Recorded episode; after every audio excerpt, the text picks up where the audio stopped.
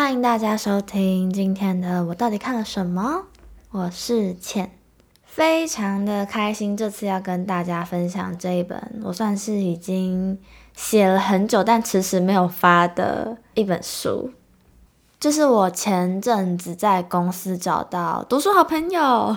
对，但是很可惜的是，他好像快离开这间公司了，所以，嗯，好，反正就是我有问他说要不要跟我一起录 podcast，但是他非常慌张，然后他就秒拒绝我了，他就是非常啊啊啊，然后瞳孔震动这样，我觉得他好像很害怕，所以呢，对我就是非常喜欢那种会跟我分享书籍的人，所以。对，在此欢迎大家，可以不吝啬的跟我分享你的读书清单。这个月初我们更新的那个小王子，就是据说呢，上次来宾 David 他分享之后，他的一些朋友就跑去看了小王子。我听到这个消息，觉得非常欣慰，就是好像还是有一点小小小小的影响力这样。然后我想要跟大家分享一件事情，就是。嗯，其实我今年有一个算是小小的 podcast 计划吧，就是我还蛮想要讨论一些关于女性主义方面的内容。会有这样子的一个计划，也算是始于这本书，然后始于我这个同事，因为他就是分享说，哦，他那阵子开始看一些韩国的文学，然后是跟女性有关系的，然后就推荐我这一本，我就去看了之后，觉得哦，还蛮有趣的，就是。我自己虽然也身为一个女生，但是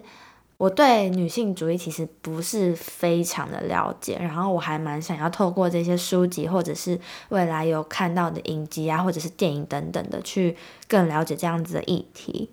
之前有很神奇的，就是我有参与过联合国十七项永续发展目标的一个算是小小的提案比赛，这样对，它是 SDGs。在这边跟大家解释一下，它就是一个联合国呢，希望透过这样子的一个目标，然后让世界成为一个更好生活的地方吧。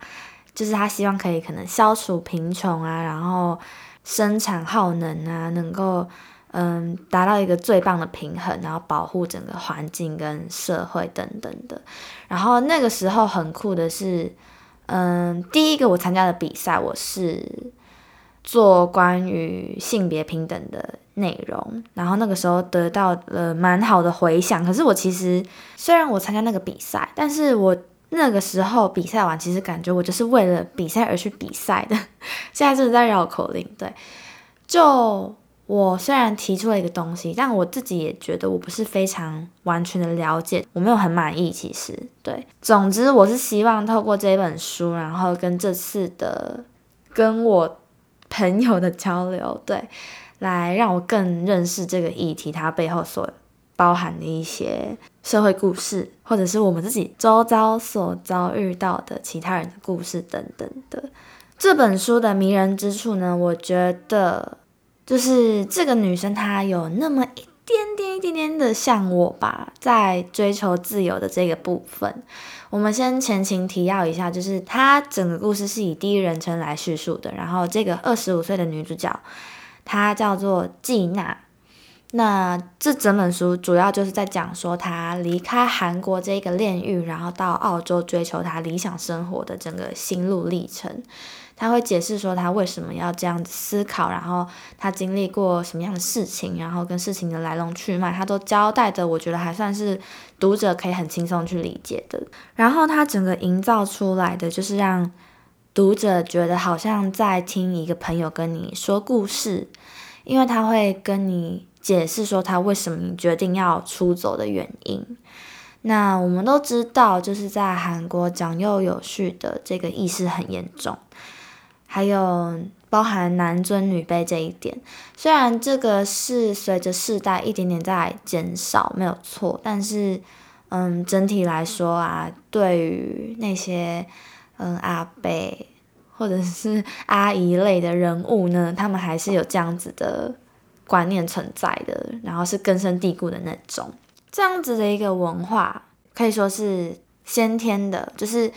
一个人呢，他生出来，然后他是什么样的性别，然后他在家里的可能排行顺序，这样子的一个顺序是我们没有办法完全去改变的。但是像后天的部分，像是嗯学历啊，或者是家庭财力等等的这些，也是他们韩国整个社会非常会去关注的事情。季娜呢，她出生在一个很穷的家庭，她爸爸是警卫，然后她自己也不是从韩国知名的 Sky，就是三大顶尖学校出生的，所以在这样子的环境成长，然后他认知到自己是。没有什么竞争力的，就是在韩国这个地方，他觉得没有办法完全的存活，然后也对自己喜欢的东西呢，或者是讨厌的东西一无所知。他基本上就是不算真的有用脑袋在生活，至少他是这样跟我们说的。对，所以他一天呢，就是过一天，他非常消极的这样子度过他在韩国的生活。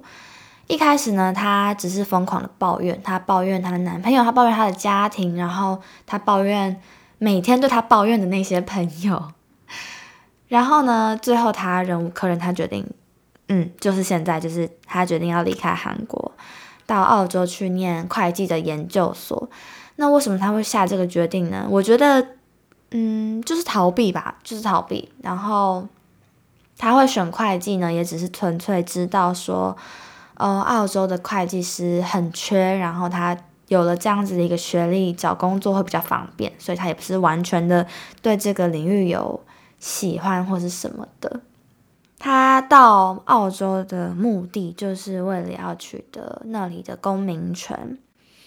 他的英文呢，一开始真的很糟糕，就是我们可以知道他从哦，空服员问他问题啊，他完全不知道他在说什么，他还比手画脚，可是他很努力的想要去用英文回答他，这个还蛮值得奖励的，对。然后到他在那边念书啊，到他遇到一些其他的男人等等的，然后他努力的打工，然后到最后得到永居权，再得到公民权。我们就是经历过整个过程，所以就会看完这本书，就会觉得哦，我好像有一个叫季娜的朋友，听起来超级恐怖。我觉得还有一点是，因为他其实也不算是完全的用一个整个超叙事的手法在写这本书吧，因为他还是会有一些片段是关于回忆啊，然后你会去想说，哦，这个是他可能在高中或者是大学的时候。嗯，经历过的事情，然后这件事情为什么对他的人生产生影响，改变他什么想法等等的，你就是也会知道，所以会觉得哦，好，会觉得好像跟着他一起成长。其实我觉得很多书，我喜欢的书好像都是这个类型的，就是跟着作者一起成长这样。那个时候在看到季娜她成功得到公民权之后。我就想说，也好好奇澳洲移民的条件到底是怎么样？为什么感觉好像很难？在这边跟大家分享，就是它的规定是写说要居住满四年，而且其中一年呢要取得永久的居留权，也不能离开超过一年。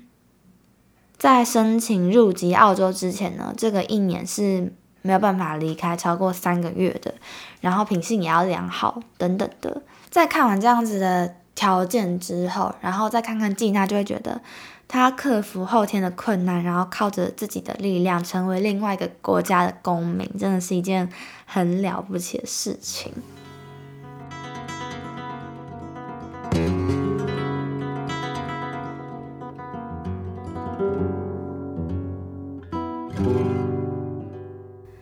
是讲到刚才那个。他后来取得公民权这件事情嘛，然后季娜她身边的那些韩国朋友，就是看到他回去之后，他们在聊天，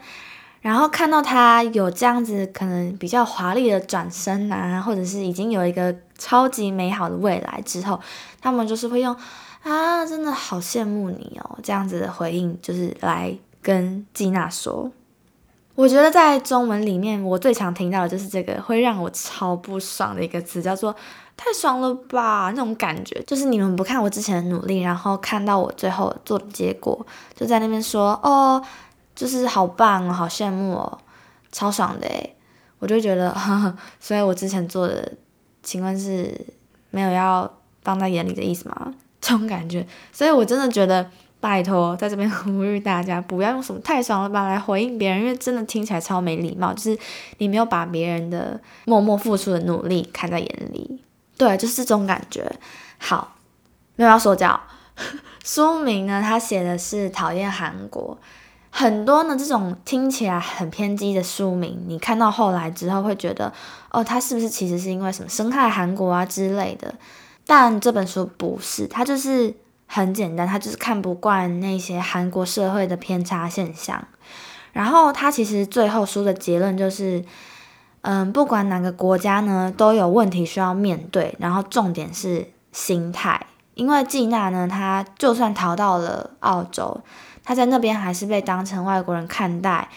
她在发现这样子的事实之后，就觉得很碰壁。后来呢，她翻到了一篇报道，改变了她原本的想法。然后我其实对于这样子的一个想法也蛮惊艳的，就是他那个报道的标题叫做《如何活在超低息时代》。他呢，整个。内容呢，基本上就算是在建议读者不要因为手边有资产就松懈，应该要妥善的处理现金流。说月薪百万跟手中握有七亿的人是一样的。然后呢，季娜呢，他就拿这样子的一个财经文章来检视自己，然后检视快乐是什么。他后来整理的结果就是来自成就感的快乐，这样子的快乐。容易长时间的保存，是因为你突破了重重的关卡，然后得到的成果。所以呢，这种快乐它称之为是资产型快乐，它的利息比较高。然后他就想到了之前呢，爱情长跑多年的那个前男友，他为了要成为记者，不断的努力重考，然后到后来呢，终于成功成为了一个记者。即使呢，他每天都累得跟狗一样，他还是非常心满意足的生活在这样子的一个职位里面。那另一方面呢，另外一种快乐，它叫做现金流的快乐，它是利息比较低的。那因为利息低的关系，所以他必须要大量的制造快乐，也就是所谓的活在当下。那季娜她在澳洲的时候，曾经认识一个美国的女生，她觉得她就是这样子的一个代表。她非常热爱极限的运动。有一次呢，她很夸张的，就是从大厦，就是高楼大厦那个大厦，她就决定要跳伞下来。就即使她最后摔断腿，然后被警察追，他还是没有办法放弃，然后热爱这样子的生活风格。不知道大家是以哪一种风格来制造自己的快乐？我的话，我是比较属于资产型的那种快乐的人，因为我是一个习惯按目标去执行任务的那种个性。可是，我也曾经就是感受过活在当下的那种美好，就是说走就走。然后，虽然隐隐之中会有一些不安定的感觉，但是我后来发现这样子的不安定感，好像是因为你就是按着当下心情做事的，所以不知道为什么就会有一种 麻烦的事情好像很快就会找上门的那一种错觉。就以前很好笑，就是我跟我堂哥他们在玩的时候，然后有时候会就像现在这样子很。现金流的快乐就是我们会突然提议要做什么事情，好就去做这样。可是可能做到一半，或者是嗯还没开始的时候，我就有一种很闷闷的感觉，会觉得好像等一下是不是会出什么事情，就是那种不安定的感觉。可是还是在事情结束之后，然后发现什么事情都没有发生啊的时候，就会觉得哦，嗯，活在当下就是这种小小的确信。对，我觉得我以我来说的话，这种现金流的快乐比较会被我归纳成为是小确幸，然后资产型的快乐就会比较像是一个人生的目标嘛、理想吗那种感觉。然后我就想到，嗯，前几个月的某天晚上，就明明就知道捷运末班车它是十二点半嘛，可是我当时还是跟一个现金流的朋友一起玩，然后我们就。哎，一时兴起决定要在嗯午夜跑去找另外一个朋友，然后我们就这样坐在河边喝酒啊聊天，然后我心情真的是超级 chill，然后觉得非常的好玩。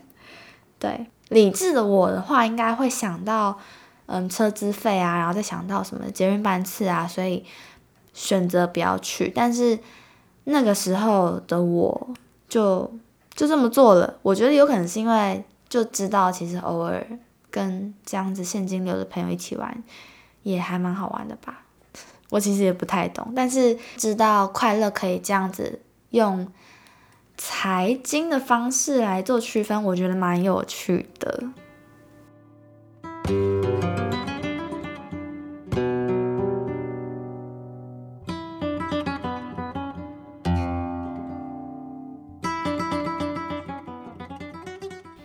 后刚才说到说，嗯，季娜呢，她在后来说到，她就算拿到了公民权，然后可以在。澳洲境内任意的生活啊、工作等等的，可是不管怎么样，她终究是一个外国人。她在通话礼仪啊，或者是在沟通上面呢，他还是没有办法完完完完全全的变得跟一个澳洲人一样。这个部分我真的是不知道为什么很有感触诶，因为我刚好跟另外一个朋友讨论到说，在别的国家生活的时候，会感觉到自己好像变成另外一个人。我第一次发现是在香港吧，可是我那个时候其实也只是去玩五天，然后我不会讲广东话，我那个时候就是想着哦，他们就是也讲中文啊，所以去那边就会通了吧。只是去到当地才发现哦，英文对他们来说好像比中文要再更便利一点，所以后来基本上我就是靠英文在沟通的。然后那个时候呢，我就是一个人去旅行。一个人在香港玩五天真的不好玩，对，在这边跟大家分分享一下，一个人在香港玩五天真的不好玩。然后呢，我就因为太无聊了，所以就去参加了一个国际的聚会。然后他们那个时候刚好要帮九月的人庆生，所以我就加入了。可是，就他明明是在一个酒吧。但是我真的是玩不起来耶，就是我们去兰桂坊之类的，然后那边的人就是很嗨，然后抽什么水烟呐，然后喝酒啊，然后参加什么毕业舞会啊，然后派对啊之类的，就是很多很热闹。但是我真的就是觉得玩不起来，然后我当时就想说，是不是因为我不是讲中文？虽然就是也有人是讲中文的，就是在那个那一群认识的新朋友里面，也有人是讲中文的。但是，可能他们平常用话还是用广东话，然后我们思考上面还是有一些些差异，所以我觉得我讲中文的时候，他们没有办法完全 get 到我那个好笑或者是有趣的点。后来呢，到韩国我也有一样的感觉，就是会有一些时，有一些时刻会觉得，哦，如果现在是用中文讲的话。我觉得我应该会讲的更好笑，或者是更有内涵吧。对，就我会发现到说，用多国语言沟通这件事情，跟用多国语言去聊心事这件事情是完完全全没有关系的。算是因为看到这本书的这里这样子写，我才打消了一个念头，就是因为我之前是学韩文的。然后我发现我自己在这个语言上面真的是一点天分都没有，我真的没有天分。然后我就想说，哎，我都学了，我就是要学到最好啊。可是因为毕竟学到最好这个目标还蛮空泛的，它没有一个尽头可言，所以我那个时候给自己设的一个标准就是，嗯，语言能力上面呢，希望可以提升到像韩国人一样，就是。可能在路上讲话的时候，不会有人怀疑你是外国人的那种程度，对，所以我就看什么韩文漫画啊，然后听韩文歌啊，看韩剧啊什么的。我会特别去找一些韩国的流行语，就是在可能跟韩国朋友们聊天的时候可以派上用场，然后他们就吓到哦，哎，你的韩文真的很厉害耶，这样子。但是，啊。我之后发现，他们就只是很喜欢讲这句话而已。就是你只要跟他们讲“安妞哈塞哟”，就是韩文的“你好”，他们会觉得哦，你真的就是很会讲韩文呢，并没有。对，所以我其实还有一度想说，哎，如果要达到这个目标的话，我是不是需要搬到韩国去生活、去工作？就是可能要在那边隐姓埋名的展开一个假装是韩国人的新生活那种感觉。可是就我自己还是对于在那边工作这件事情蛮有疑虑的，因为我毕竟是一个从高中开始就超痛恨学姐学长制的人，所以要我在那边工作，然后跟前辈们毕恭毕敬的，我真的是。我真的无法想象，所以呢，我之后看到尽量的他都这样子说了，就觉得好吧，毕竟我还是一个中文的母语人士，我就是要接受这一点，然后接受中文就是有它的一个魅力存在。我在说中文的时候，就是一个比较有趣的人呐，我就是要认知到这一点。我在看完这本书之后，也算是跟季娜一样，还在探索下一步在哪里，然后该怎么做吧。说不定我有一天也会跟她一样，就是突然跑走，然后去某一个未知的地方开始一个新生活。因为这个听起来真的很像我的作风，所以我身边的朋友应该也不会很惊讶。我觉得，不知道大家时不时也会不会有那种，就是疯狂到。你有一个想法，然后知道每个人都会说你在干嘛？你疯了吧？那种那一种冲动，我在这边要带着大家一起冲动。对，那你为什么停下来了？你可以跟我们分享一下。欢迎到 Apple Podcast 上面评分留言，分享你的想法，分享你为什么停止这样子的冲动，为什么你想到未来而不是把握在当下。如果有留言的话，我真的会超开心的。然后，如果你们有什么书单想要推荐我的话，也欢迎到 Instagram 小盒子我。然后，当然，如果你有看什么电影或者是影集或者是书籍有关于女性主义方面的题材的话，也非常非常非常欢迎你们跟我分享。对，那以上就是今天的我到底看了什么？我是倩，下次再见。